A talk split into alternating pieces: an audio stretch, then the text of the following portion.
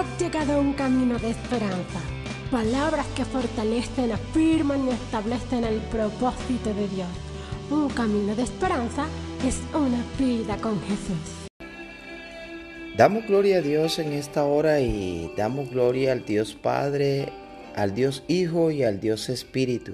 Y damos gloria a Dios por esta nueva oportunidad que tenemos una vez más en este día.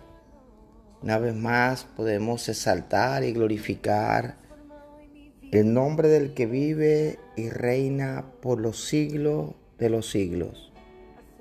Saber que su amor, su gracia, su favor y su misericordia están delante de sus hijos, delante de su creación. Una vez más, Dios es bueno y su misericordia es eterna. Y dice la palabra de Dios que al salir ellos de Jericó, les seguía una gran multitud. Dice que dos ciegos que estaban sentados junto al camino, cuando oyeron que Jesús pasaba, clamaron diciendo, Señor, Hijo de David, ten misericordia de nosotros. Creer en un milagro de parte de Dios es fundamental. Creer que Dios puede hacer un milagro en nuestras vidas y es el caso de estos dos ciegos en Mateo capítulo 20, versos 29 y 30. Es fundamental creer que Dios lo puede hacer. No importa la situación, es necesario creer. Y estos dos hombres ciegos que mendigaban junto al camino vivían en una completa oscuridad, seguramente dependientes de otras personas y viviendo quizás con una gran frustración en su vida. Estos dos hombres vivían en tinieblas y es así como vivimos cuando no tenemos a Cristo Jesús en nuestro corazón.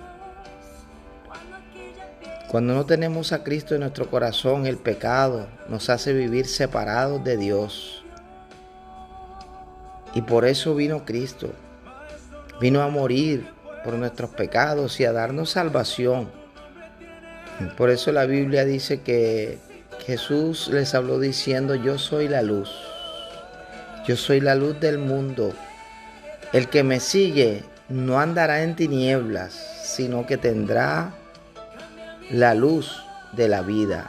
Juan capítulo 8, verso 12. Ahí Jesús expresó que Él era esa luz que necesitamos para no caminar en tinieblas, para caminar realmente con nuestros ojos abiertos a una realidad, a una verdad. Y es que se cumplió su promesa, se cumplió la palabra. Él vino a dar libertad al cautivo, a sanar al enfermo, a libertad o a dar apertura de las cárceles para sacar a los, a los presos de la cárcel. Necesitamos un milagro, pero un milagro se obtiene con fe. Y estos dos hombres que estaban junto al camino clamaron, clamaron por ese milagro. Clamaron por ese milagro, clamaron para que fuera concedido su petición. La fe para un milagro se activa cuando escuchamos la palabra de Jesús. Estos hombres dice que escucharon cuando Jesús pasaba. La Biblia dice que cuando ellos oyeron que Jesús pasaba, ellos preguntaron y alguien les afirmó que el Mesías, el Salvador, el sanador estaba pasando por ahí. Y ellos entendieron que era su momento, que era la oportunidad para cambiar su vida, para que hubiese en ellos un cambio de vida. Era el tiempo señalado en el cielo para ellos. Quizás este es el tiempo señalado en los cielos para ti. Quizás este es el momento para cambiar tu vida. Quizás este es el momento, esta es tu nueva oportunidad para que tú le puedas dar sentido a todo aquello que estaba sin esperanza, que tú puedas abrir tus ojos y saber que hay un milagro de parte de Dios en este día para ti. Y yo creo que hay un tiempo, y es un tiempo especial para ti, para poder recibir de parte de Dios ese poder y obtener ese milagro. Mira, la fe para un milagro nos impulsa a clamar la misericordia de Dios los dos hombres ciegos levantaron su voz y clamaron misericordia. Y Dios responde al corazón que reconoce su condición.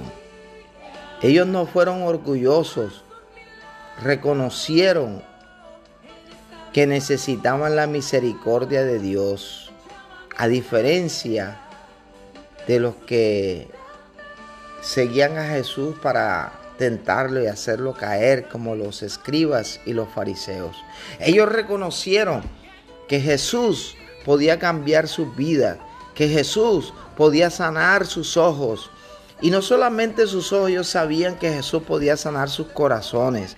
Es Cristo quien puede restaurar realmente tu vida, tu corazón, tu forma de ver, tu forma de pensar, tu forma de caminar. Cree Ten fe para el milagro que necesitas y que aún las circunstancias pueden ser adversas, pero si tú tienes fe, esas circunstancias no serán el impedimento para que tú veas un milagro, porque mira lo que dice la palabra. Y la gente le respondió para que ellos se callasen. Pero ellos clamaban más diciendo, Señor, Hijo de David, ten misericordia de nosotros. Probablemente otras personas no compartan tu fe. Y quizás ellos quieran que tú pierdas tu milagro. Quizás ellos no comparten tu fe. Quizás ellos no entienden el grado de fe que tú tienes. Quizás ellos no entienden que a pesar de las circunstancias tú tienes la seguridad que tienes un Dios todopoderoso, un Dios que hará un milagro, un Dios que va a cumplir y que Él nunca llega tarde, que Él siempre llega a tiempo, que ellos te ven clamando, diciendo, Señor, necesito un milagro, necesito un milagro. Ellos no lo entienden porque ellos no comparten tu fe. Porque ellos no tienen la seguridad que tú tienes de recibir un milagro. Cree, clama. Y yo sé que tú hoy recibirás un milagro de parte de Dios.